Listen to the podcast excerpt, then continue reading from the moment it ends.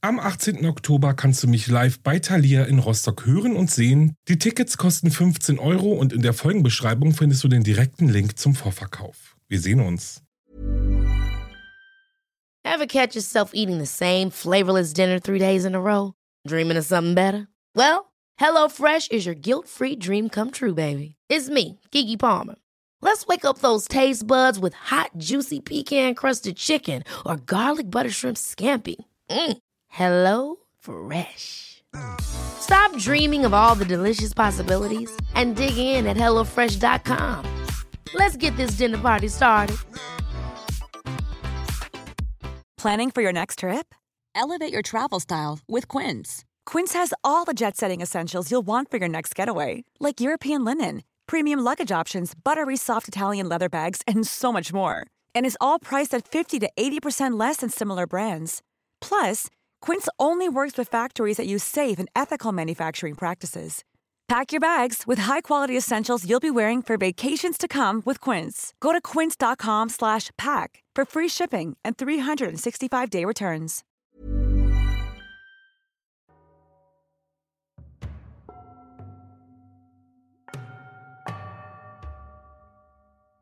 Hallo und herzlich willkommen bei Wahre Verbrechen. Heute live aus dem Berlin Dungeon. Lasst mal was hören. Dankeschön.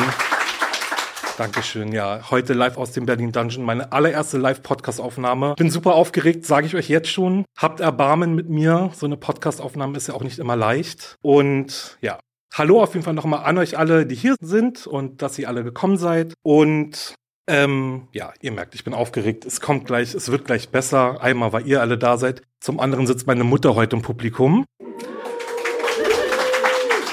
Was ganz Besonderes natürlich. Ähm, ja, hallo Mama. Schön, dass auch du gekommen bist. Genau, in Zusammenarbeit mit dem Berlin Dungeon nehme ich heute eine Podcast-Folge über Karl Großmann auf. Der wird euch ja jetzt schon was sagen nach der Tour. Manche sagen ja, er sei Berlins erster Serienmörder gewesen. Was er definitiv war, war ein sehr schrecklicher Mensch. Während der Tour durchs Berlin Dungeon seid ihr ja am Schlesischen Bahnhof vorbeigekommen, auch an Großmanns Wurststand. Und es ist schon ganz schön gruselig, wenn man bedenkt, dass sich die Gerüchte hartnäckig halten, dass er dort das Fleisch seiner Opfer verkauft haben soll. Aber gut, bevor es losgeht, möchte ich noch Triggerwarnungen loslassen, so wie sich das gehört in einem Podcast. In diesem Fall geht es um Gewalt, um Nötigung, Missbrauch und Mord und zudem wurden ein paar Namen geändert. Ja, und dann würde ich sagen, starten wir mal in den Fall. Der heutige Fall beginnt mit einer riesigen Schlagzeile. Bestie vom Schlesischen Tor erhängt sich in seiner Gefängniszelle.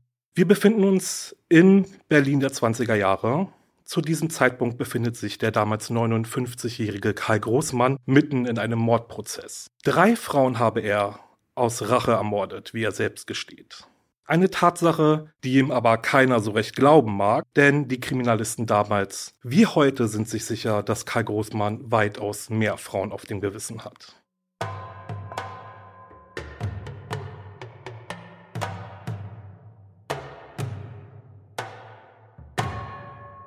Oberwachtmeister Griebsen ballte seine rechte Hand zu einer Faust. Energisch donnerte er gegen die Tür. Wumm, wumm. Nichts regte sich im Innern der Wohnung. Er probierte es noch einmal. Wumm, wumm.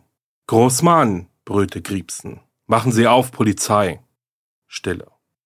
Ich kann nicht aufmachen, ertönte es plötzlich hinter der Tür. Ich schlaf schon, kommen Sie morgen wieder, da bin ich auch zu Hause. Ist jetzt eh dunkel in der Bude.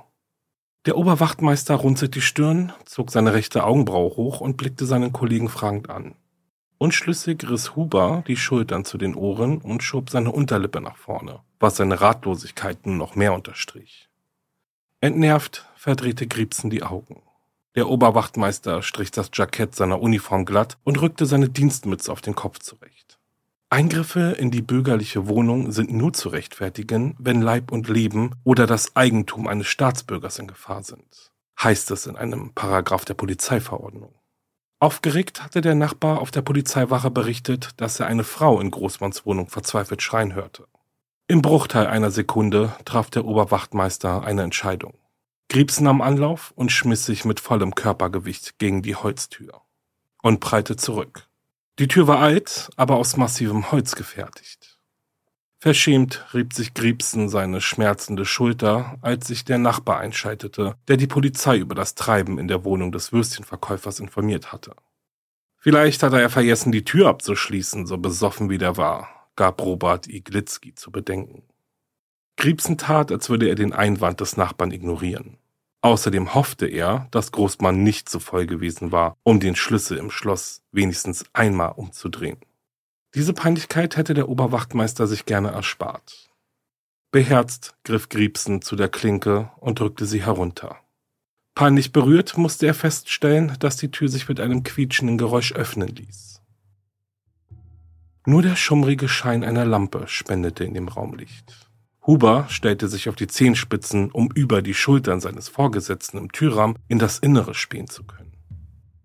Erschrocken und von Ekel geschüttelt, wendete der Schutzmann sofort seinen Blick von der gruseligen Szenerie ab, während Oberwachtmeister Griebsen wie ein Pfeil auf Großmann zuschoss.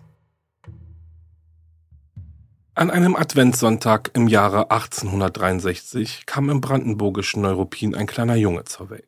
Seine Eltern tauften das Kind auf den Namen Karl Friedrich Wilhelm. Mit dem Neugeborenen hatte das Ehepaar Großmann nun insgesamt acht Kinder zu versorgen.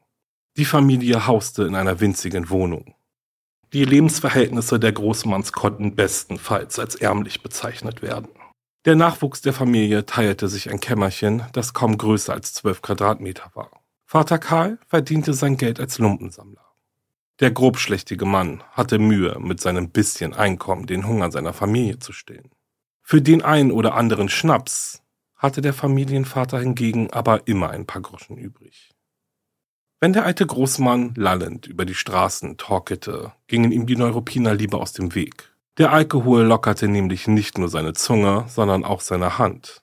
Egal, wer oder was dem dumpen Sammler in den Weg kam. Wenn der Familienvater besoffen war, ballte er seine Fäuste und prügelte los. Besonders gerne aber prügelte er seinen Nachwuchs. Nicht selten gingen die Großmann-Kinder mit blutigen Striemen und schmerzenden Wunden in die Schule. Fragte der Lehrer seinen Schüler Karl dann, was passiert sei, erfand der Junge abenteuerliche Ausreden. Manchmal waren Schwellungen, blaue Flecken und blutende Wunden so schlimm, dass der Lehrer ihm tatsächlich abkaufte, er sei von einem Pferdewagen überrollt worden. Karl traute sich nicht, seinem Lehrer die Wahrheit über seinen prügelnden Vater anzuvertrauen. Dafür hatte Karl Senior gesorgt, indem er seinen Kindern immer wieder drohte. Sollten sie sich jemandem anvertrauen, würde er sie totschlagen.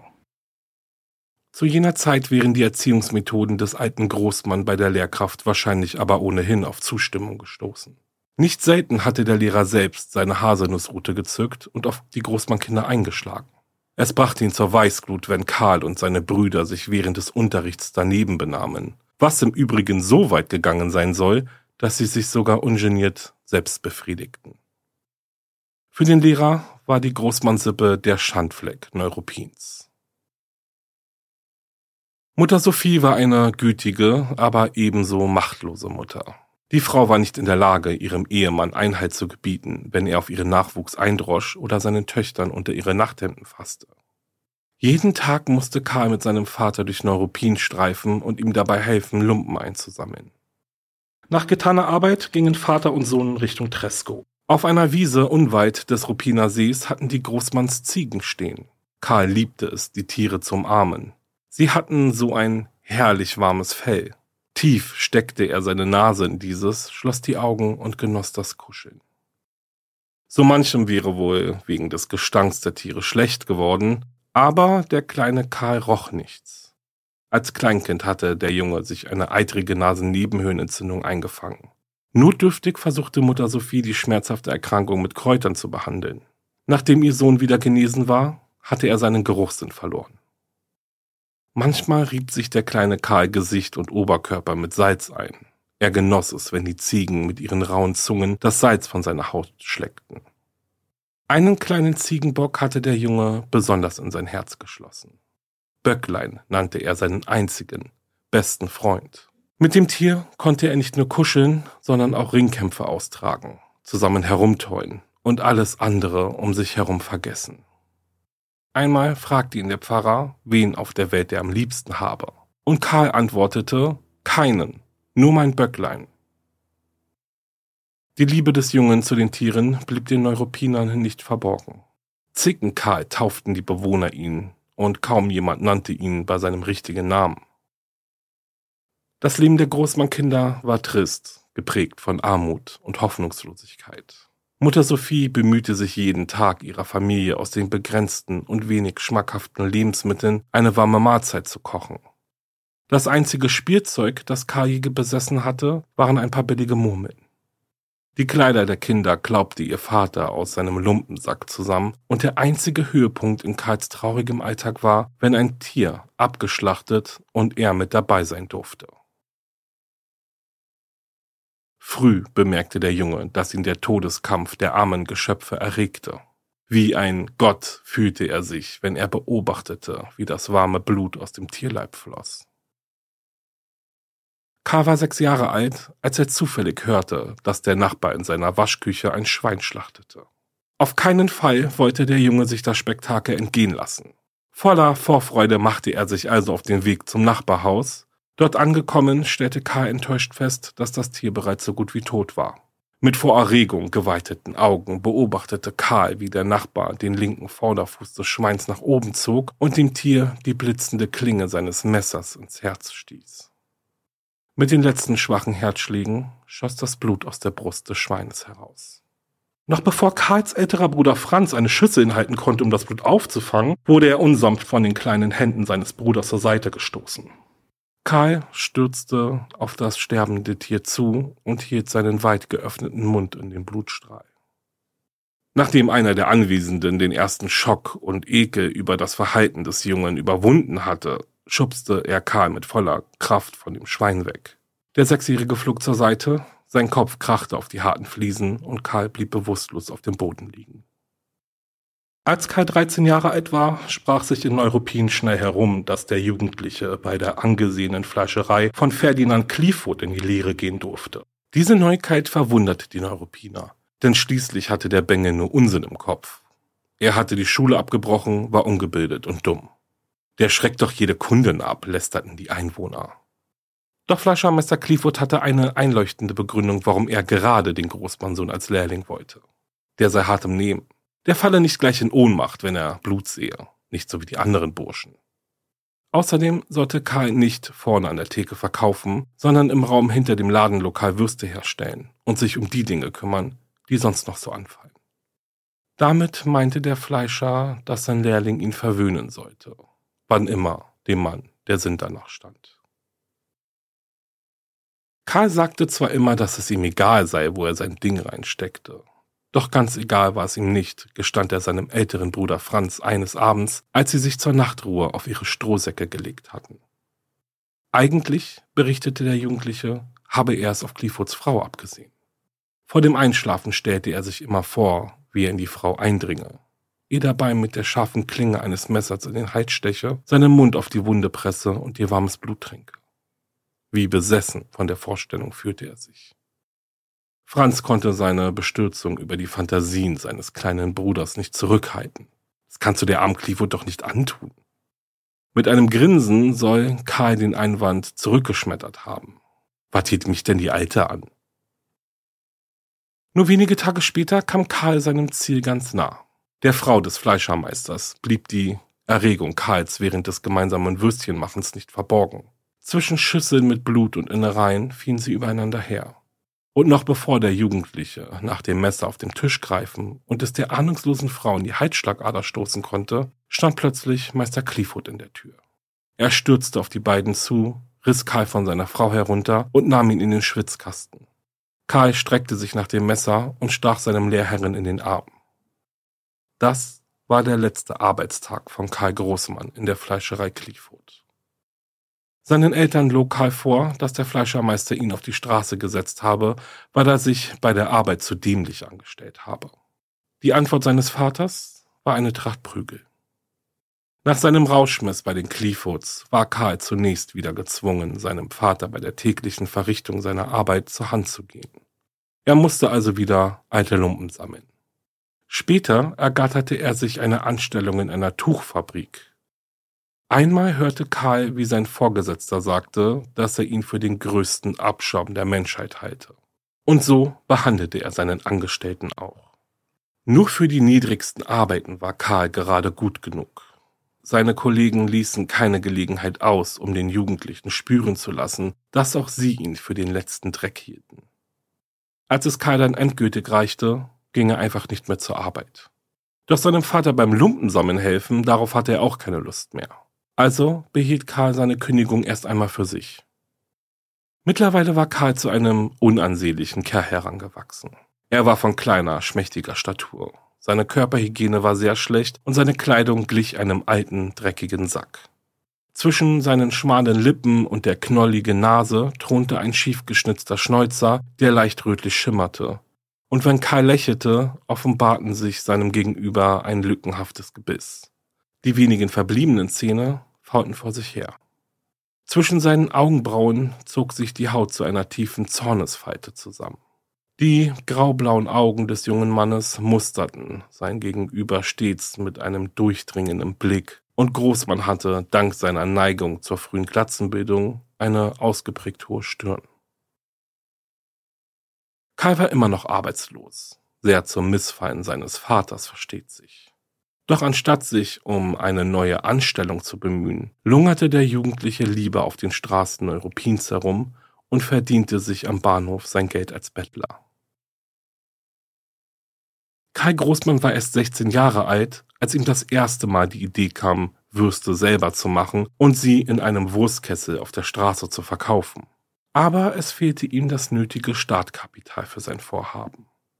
Als sein Vater eines Tages nach Hause kam und jubelte, er habe einen alten Mantel gefunden, in dessen Futter drei Goldstücke eingenäht waren, kam ihm dann die zündende Idee.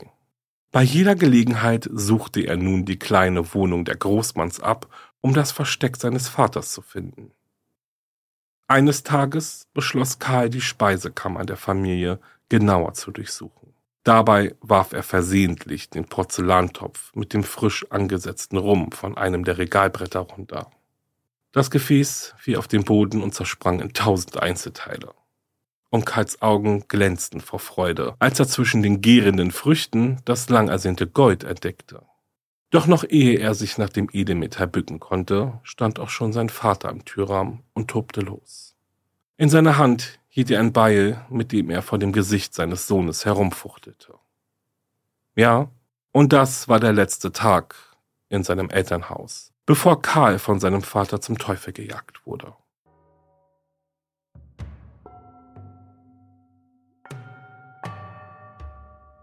Karl zog es in das 60 Kilometer entfernte Berlin. Und er hatte Glück. Nur kurz nach seiner Ankunft ergatterte er unweit des Alexanderplatzes in der alten Schönhauser Straße eine Anstellung in der Fleischerei Naujock. Hier konnte er seiner Leidenschaft, des Würstchensmachens, nachkommen und der Fleischermeister war beeindruckt von der Arbeit seines neuen Angestellten. Hinter dem Verkaufsraum gab es eine kleine Abstellkammer, in der Großmann sein Nachtlager aufschlagen durfte. Dafür wurde ihm ein kleiner Betrag von seinem Lohn abgezogen, Speis und Trank aber bekam der junge Mann umsonst. Es schien, als würde Großmanns Leben nun endlich in die richtigen Bahnen gelenkt werden. Doch der Tag, an dem der Fleischermeister Naujok seinen Geburtstag feierte und all seine Verwandten dazu einlud, markierte die Wende in Karl Großmanns Leben. Unter den Gästen war auch die achtjährige Enkelin der Naujoks.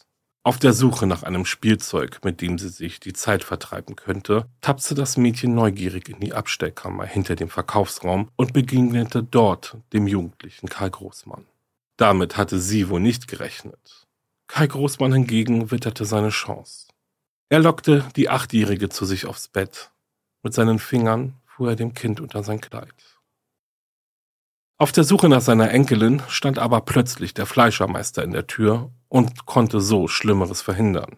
Er stürzte auf seinen Angestellten zu, riss ihn vom Bett herunter, rang ihn zu Boden und schlug wie von Sinnen auf Karl ein. Erst als Neujork Sohn dazu stößt, kann er seinen Vater davon abhalten, seinen Angestellten tot zu prügeln.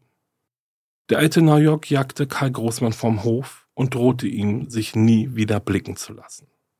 Zurück ließ Karl ein paar wenige Habseligkeiten und ein paar Groschen Lohn.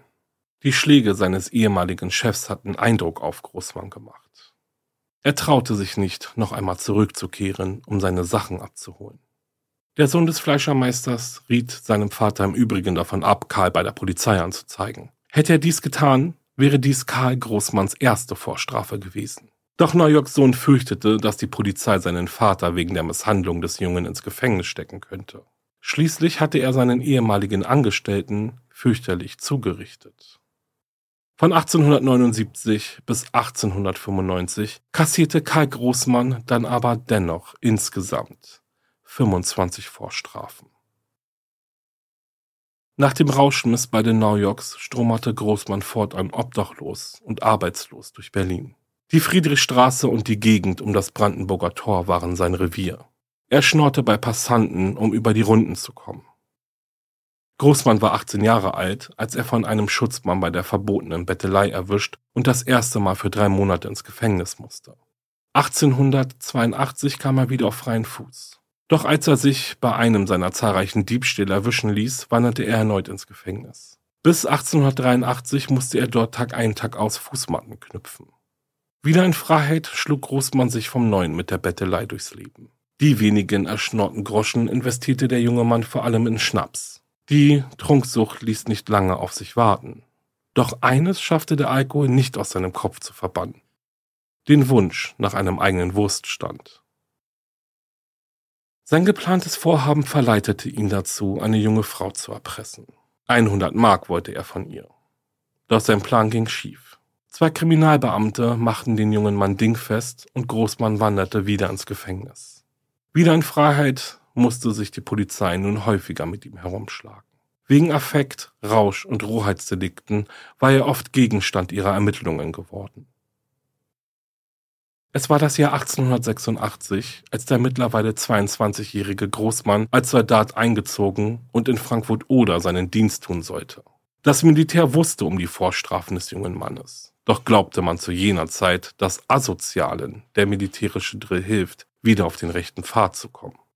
Aber ein Jahr später mussten die Obersten resigniert feststellen, dass ihre Annahme bei Karl Großmann nicht zutraf.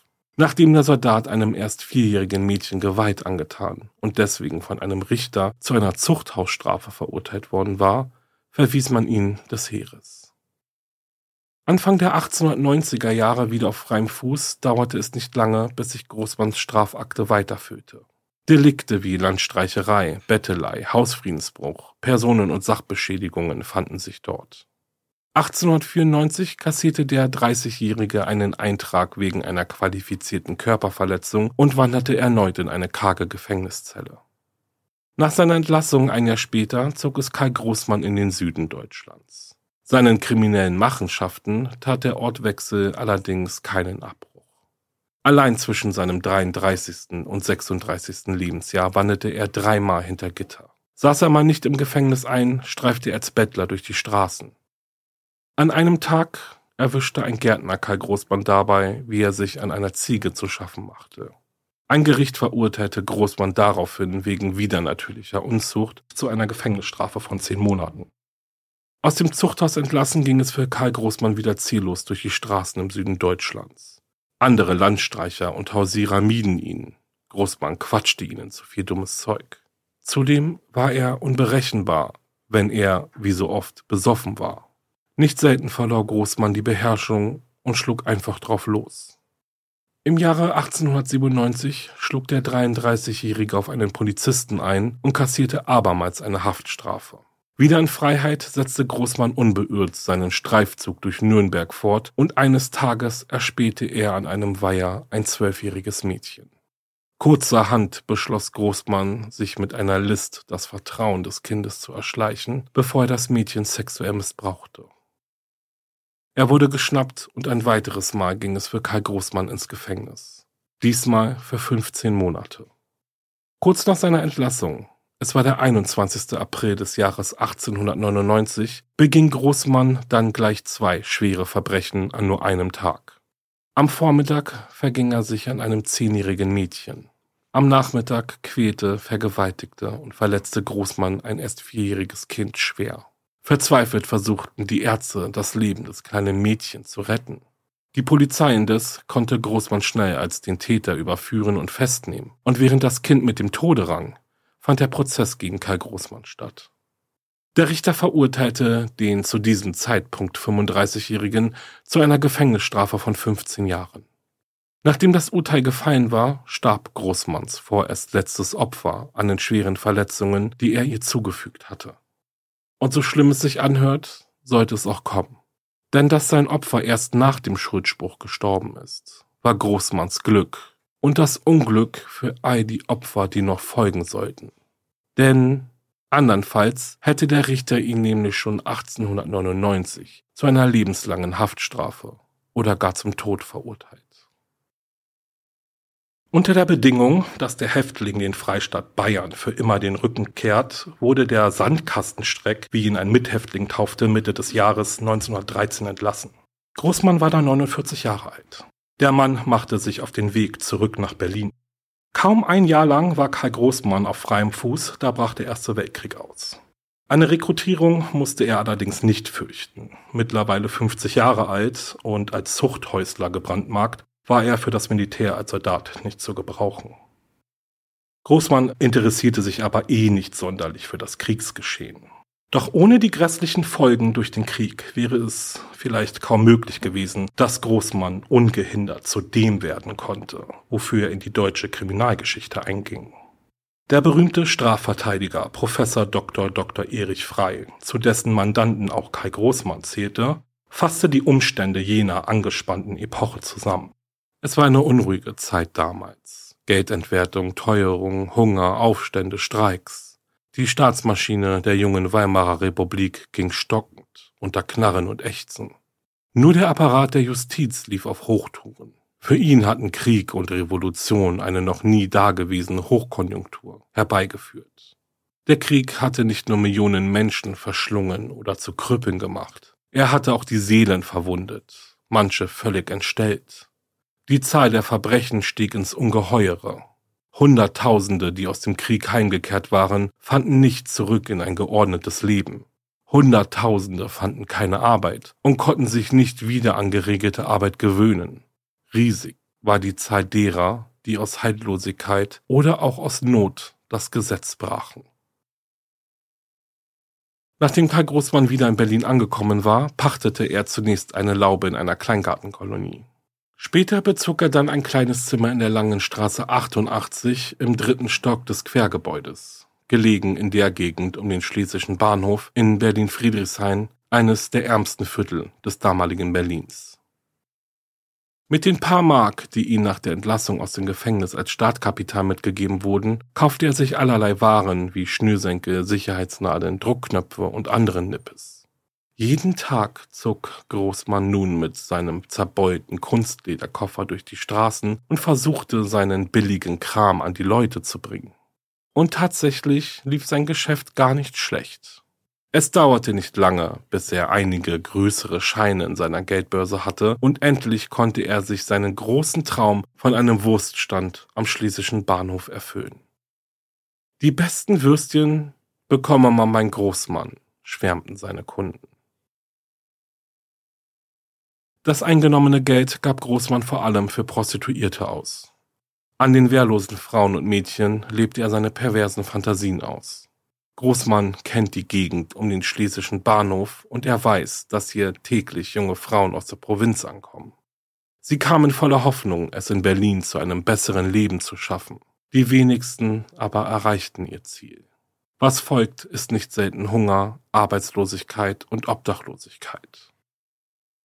Und genau das sind die Frauen, die Großmann sucht. Er spricht sie auf der Straße an, bietet ihnen Essen und einen Kaffee, und wenn sie sich erkenntlich zeigen, lasse er doch gerne auch ein paar Groschen fallen. Bei manchen der Frauen reicht dies schon aus, um Großmann in seine Wohnung zu folgen. Anderen wiederum bietet er einen Job als Hauswirtschafterin an. Sie alle aber werden wohl die gleichen Erfahrungen mit Karl Großmann gemacht haben. Bei ihm angekommen geht es ziemlich schnell zur Sache. Großmann mag es, Frauen zu fesseln und hart anzugehen. Dabei geht es ihm aber nicht um das Spiel, sondern er quälte die Frauen tatsächlich, bis sie stöhnen, schreien und sich verzweifelt und vergeblich versuchen zu wehren. Angst, dass sie ihn bei der Polizei verraten könnten, hatte er nicht. Immerhin mussten seine Opfer selbst befürchten, dass sie aufgrund ihrer Tätigkeit selbst ins Gefängnis müssten. Da Großmann Frauen und Mädchen immer wie besprochen für ihre Qualen bezahlte und sie das Geld dringend benötigten, um nicht zu verhungern, nahmen sie seine Misshandlungen in Kauf. Großmanns Nachbarn vernahmen nicht selten Schreie und Hilferufe aus seiner Wohnung, doch sie hielten es wie die sprichwörtlichen drei Affen. Nichts sehen, nichts hören, nichts sagen. Es kümmerte sie nicht, wenn mal wieder eine der Frauen, die Großmann als Wirtschafterinnen anstellte, von heute auf morgen spurlos verschwand.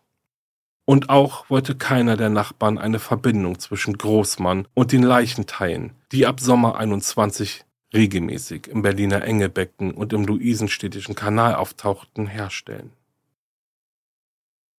Es war der Abend des 21. August 1921, als Robert Iglitzky und seine Frau mal wieder Schreie aus Großmanns Wohnung vernahmen. Wie ein Tier brüllte eine Frau um ihr Leben. Dann ertönten dumpfe Schläge und es kehrte wieder Ruhe im Haus ein. Jetzt reichte es den Iglitzkis endgültig. Sie nahmen all ihren Mut zusammen, um dem Treiben ihres Nachbarn endlich ein Ende zu setzen. Robert Iglitzky rannte zu Andreas Wache und alarmierte die Polizei. Kommen Sie schnell, bei uns schreit eine junge Frau, als würde der Großmann sie umbringen, forderte er die Beamten aufgeregt und ganz außer Atem auf. Umgehend machte Oberwachtmeister Griebsen sich mit seinem Kollegen Huber im Schlepptau auf dem Weg zur Langen Straße.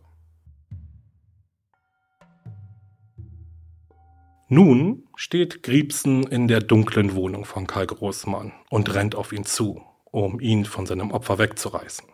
Splitterfasernackt, über und über mit Blut besudelt, stand der 57-jährige Kai Großmann nun in der Mitte seines schwach beleuchteten Zimmers. In seiner Hand hielt er noch eine Tasse und rührte hastig mit einem Löffel in der Flüssigkeit herum. Auf seinem Bett lag eine Frau. Die Arme waren auf den Rücken zusammengebunden. Das linke Bein war mit einer Schnur am Bettrahmen gefesselt. Sie war blutüberströmt. Neben ihr ein Kartoffelstampfer und eine hölzerne Kelle. Beide Küchenutensilien waren ebenfalls blutverschmiert. Griebsen schoss nun auf Karl Großmann zu und schlug ihm die Tasse aus der Hand. Erst am nächsten Morgen bestätigten die Gerichtschemiker, dass sich in dem Gebräu in der Tasse halb aufgelöstes Cyankali befand. Anderen Berichten zufolge ist zu entnehmen, dass sich in der Tasse das Blut seines Opfers befand und Großmann dieses gerade trinken wollte. Aber wie dem auch sei, Großmann kam nicht mehr dazu. Griebsen wandte sich nun der schwer verletzten Frau zu. Er presste sein Ohr auf die Brust von Großmanns Opfer. Noch dreimal spürte er ihren Herzschlag. Dann nahm die 35 Jahre alte Köchin Marie Nietzsche ihren letzten Atemzug. Schwerfällig richtete sich Griebsen auf und drehte sich zu Großmann um, der wie ein Wasserfall zu plappern begonnen hatte. Ich hab mir nur gerecht, das Aas hat mir bestohlen. Griebsen erwiderte die Ausflüchte Großmanns mit Faustschlägen in das Gesicht des Mörders. Karl Großmann wurde gefesselt und abgeführt. Bei der weiteren Durchsuchung des Zimmers entdeckten die Ermittler unter anderem verkohlte Hände im Küchenofen. Die Vernehmung Großmanns gestaltete sich schwierig. Wittete er eine Falle oder befürchtete, seine Aussage könne zu seinem Nachteil sein, antwortete er den vernehmenden Beamten nur einsilbig. Wähnte er sich jedoch in Sicherheit, konnte er stundenlang drauf losreden. Der psychiatrische Gutachter, der Karl Großmann untersuchte, gab seinem Notizbogen die Überschrift Karl Großmann eine Naturkatastrophe. Dort notierte er absoluter Mangel an irgendwelchen menschlichen Empfinden, kalt gegenüber allem Grauen, zynische Rohheit. Den Mord an der Dresdnerin Marie Nietzsche gestand Großmann ohne Umschweife. Er blieb allerdings bei seiner Version, die Frau habe ihn bestohlen und er habe sich deshalb nur an ihr gerecht. Neben der brutalen Ermordung der Köchin konnten die Ermittler Großmann auch die Tötung der 24 Jahre alten Johanna Sosnowski nachweisen, deren blutige Kleidung sie in seiner Wohnung fanden. Und auch den Mord an der 25 bis 30-jährigen Elisabeth Bartel gestand Großmann nach einigem Hin und Her. Die Ermittler fanden in Großmanns Wohnung Teile eines Brustkorbs und eines menschlichen Kopfes. Dieser konnte später zusammengesetzt werden. Bestückt mit Glasaugen und einer Perücke konnten die Ermittler ein Foto des Kopfes für ein Fahndungsplakat erstellen, welches eben zu dem Ergebnis kam, dass es sich bei der Leiche um die seit Anfang August 1921 vermisste Elisabeth Bartel handelte. Bei seinem Geständnis sprach Großmann aber stets von Totschlag und nie von Mord. Immer hätten seine Opfer ihm zuvor Unrecht angetan, meint er. Mehr als drei Frauen habe er auf gar keinen Fall ermordet. Die Ermittler glaubten Karl Großmann nicht. Die Leichenteile, die im Engelbecken und im Luisenstädtischen Kanal gefunden wurden, gehörten zu mindestens 23 weiblichen Opfern. Nahm man die spurlos verschwundenen Frauen im Raum Berlin hinzu, drängte sich den Ermittlern die Vermutung auf, dass der Verdächtige für mindestens 100 Todesopfer verantwortlich sein könnte. Gerüchte machten die Runde, Kai Großmann habe das Fleisch seiner Opfer zu Würstchen verarbeitet und seinen Kunden an seinem Wurststand am Schlesischen Bahnhof verkauft. Ob Großmann nun aber drei oder 100 Morde begangen hatte, ob er seine Opfer zu Würstchen verarbeitet hatte oder nicht, so oder so würde er seinen Kopf hinhalten müssen. Es war Samstag, der 1. Juli 1922, als der Prozess gegen Karl Großmann vor dem Gericht in Berlin-Moabit begann. 51 Zeugen waren geladen, darunter auch einige der Frauen, die den sexuellen Missbrauch durch Karl Großmann überlebt und sich bei der Polizei gemeldet hatten. Den Prozessbeobachtern im Schwurgerichtssaal bot der redselige Angeklagte mitunter absurd amüsante Darbietungen. So zum Beispiel als Emma Boritzky über ihre Begegnung mit Karl Großmann berichtete.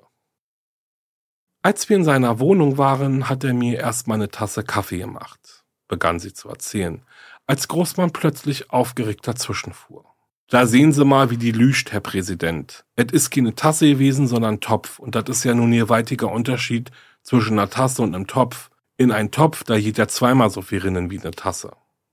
Während der Verteidigung attestierten psychiatrische Gutachter, dass Karl Großmann voll zurechnungsfähig war und die ihm zur Last gelegten Morde vorsätzlich begangen hatte. Alle Prozessbeteiligten, inklusive dem Angeklagten, war klar, dass der Richter die Todesstrafe verhängen würde. Doch noch bevor der vierte Verhandlungstag beginnen konnte, trat der Vorsitzende in den Gerichtssaal und informierte die Prozessbeteiligten, dass der Angeklagte, der während der Verhandlung keinen Schimmer von Reue gezeigt hatte, sich einem höheren Richter gestellt hatte. Am Morgen des Tages hatte Karl Großmann in einem unbewachten Moment seine Zellentür mit Tisch und Hocker verbarrikadiert. Mit einem Stück angefeuchteten Toilettenpapier verklebte er den Spion an der Tür, bevor er sein Bettlaken in Streifen riss. Aus einem der Stoffbannen machte er sich einen Strick, den er an einen Nagel in der Wand, an dem sonst Handfeger und Milchschippe hingen, befestigte. Großmann kniete sich auf den Boden, legte die Schlaufe um seinen Hals und strangulierte sich.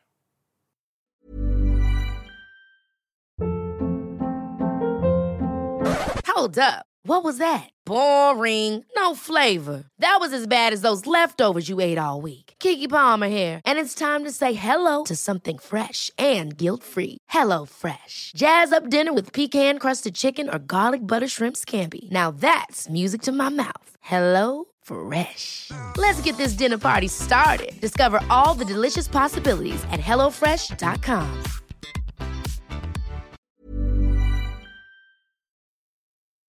Wer der Verhandlung wegen Großmann folgte, hatte den Eindruck, dass die zur Anklage stehenden drei Fälle nur ein Bruchteil der Lustmorde gewesen sind, deren sich Großmann tatsächlich schuldig gemacht hat. Die Verhandlung wurde durch den Selbstmord des Angeklagten am Morgen des 5. Juli abgeschlossen schrieb Arthur Kronfeld im August 1922 für die Zeitschrift für Sexualwissenschaft.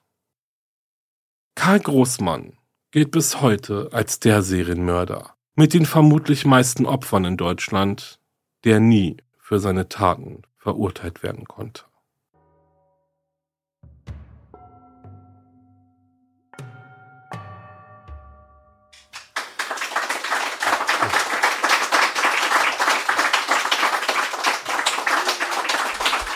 Dankeschön. Vielen Dank. Dankeschön. Das war's mit dem Fall. ja, Ich hoffe, ich habe, es hat euch ein bisschen unterhalten. Ihr habt ein bisschen mehr kennengelernt über Karl Großmann und über die Szenerie, die ihr ja gerade auch kennengelernt habt. Danke fürs Zuhören auf jeden Fall. Es ist ja auch nicht so einfach, 40 Minuten ruhig zu stehen und zu lauschen.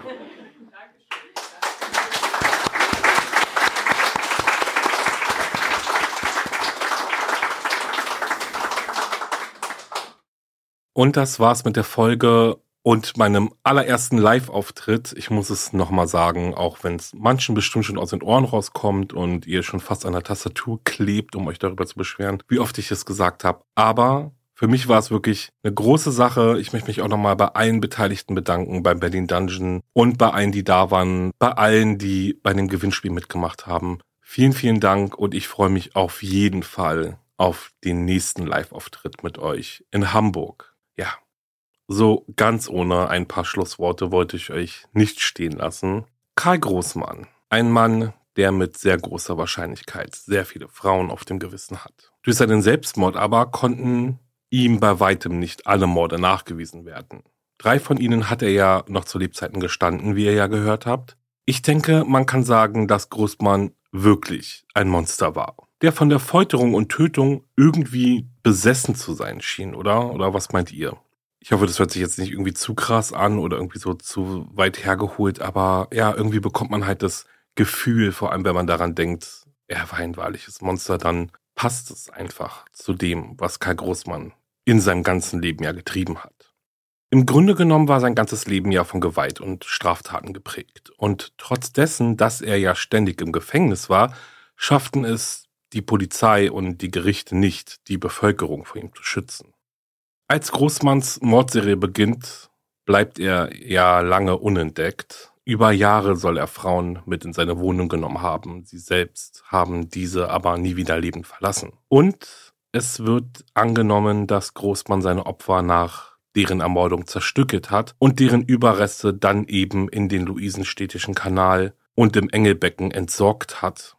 Ja, und wie ihr ja in der Folge schon gehört habt, sind diese vor allem im Sommer 1921 fast täglich dort an die Oberfläche geschwommen. Kommen wir aber auch noch zu den Gerüchten, dass Großmann das Fleisch seiner Opfer zu Wurst verarbeitet hat und dann an seinem Wurststand verkauft hat. Also, bewiesen werden konnte dies natürlich nicht. Aber ich denke, aufgrund dessen, dass er ja nun mal Fleischer war, einen sehr gut laufenden Wurststand hatte und hinter verschlossenen Türen ein Serienmörder war, naja, da liegt die Annahme gar nicht so weit weg. Oder ich denke, dass diese Verbindung auch aufgrund dessen damals schon geknüpft wurde.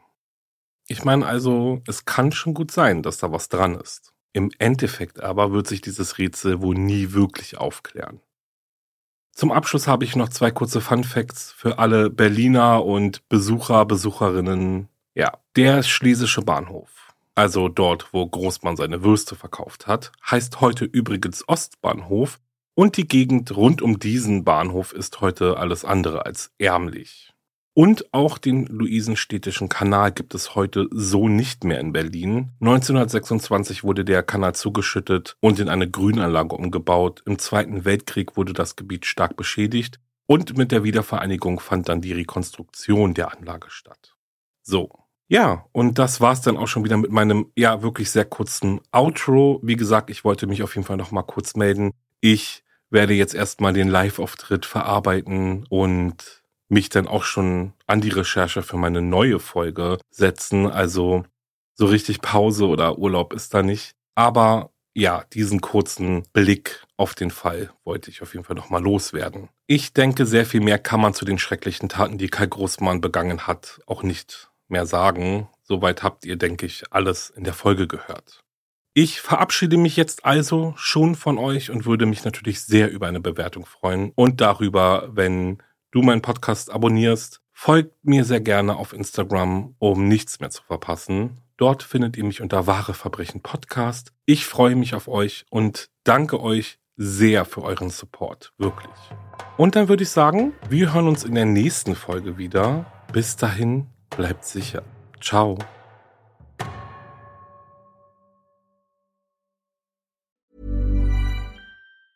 Ever catch yourself eating the same flavorless dinner three days in a row? Dreaming of something better? Well, HelloFresh is your guilt-free dream come true, baby. It's me, Kiki Palmer. Let's wake up those taste buds with hot, juicy pecan crusted chicken or garlic butter shrimp scampi. Mm. Hello Fresh. Stop dreaming of all the delicious possibilities and dig in at HelloFresh.com. Let's get this dinner party started.